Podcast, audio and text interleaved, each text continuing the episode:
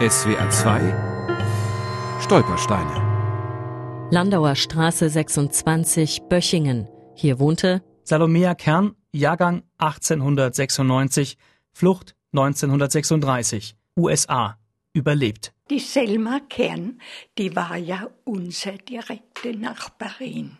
Und wir hatten mit der wirklich ein gutes Verhältnis. Keiner nannte die kleine, etwas pummelige Frau Salomea, erinnert sich Zeitzeugin Annie Ruppert.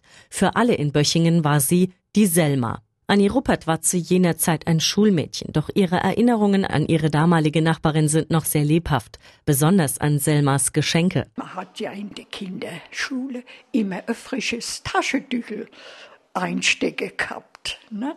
Die hat uns immer an Weihnachten Taschentücher geschenkt mit so Weihnachtsmotive drauf. Salomea Kern war damals schon fast 40 Jahre alt. Sie lebte allein in ihrem Haus in Böchingen, war nicht verheiratet und hatte keine Kinder.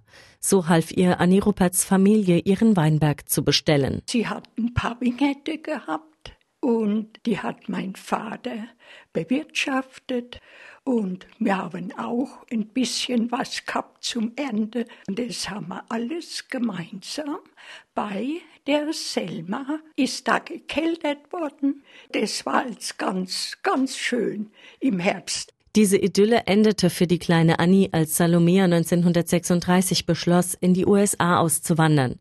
Weg aus Deutschland, weg von dem immer größer werdenden Druck durch die Nationalsozialisten. Annie Rupperts Vater unterstützte Salomea auch bei diesem Vorhaben. Er half ihr, ihren gesamten Besitz zu verkaufen. Na, mein Vater hat es gemacht. Ne? Und gar nicht lang danach war mein Vater im Stürmer gesessen, rot umrandet, weil er dabei war, hat geholfen, der Jüdin ihr Vermögen zu versteigern.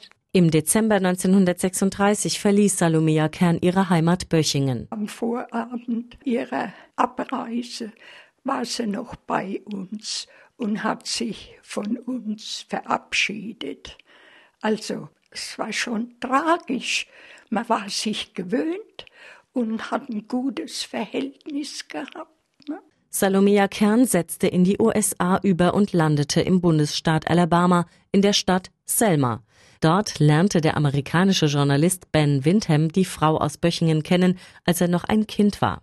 In einem seiner Artikel aus dem Jahr 2001 erinnert er an Salomea, Spitzname Selma. Vielleicht ist es nicht wahr, aber jemand erzählte mir vor langer Zeit, dass sie sich eine Karte der USA anschaute, ihren Namen entdeckte und sich dann diese Stadt aussuchte, um ein neues Leben zu beginnen. In ihrer neuen Heimat heiratete Salomea Kern den deutschen Zeitungshändler Emil Stahlbehl. Ihre Wohnung, so schildert es Journalist Ben Windham, roch typisch europäisch. Zu Weihnachten backte Salomea Stahlbehl immer jede Menge Plätzchen. Das allerdings verwunderte ihn sehr. Ich fragte Mutter, warum die Stahlbehls so sehr an dieser deutschen Tradition Weihnachtsgebäck zu backen hingen, wo doch ihre Familien während des Holocausts ausgelöscht wurden. Sie machten auch Matzen zum Passafest, antwortete sie, wundervolle Matzen für all ihre Freunde. Sie waren die überkonfessionellste Familie, die ich je kannte. Salomea Stahlbehl kehrte nie nach Böchingen zurück. Sie starb 1972 in Selma, kurz vor ihrem 76. Geburtstag.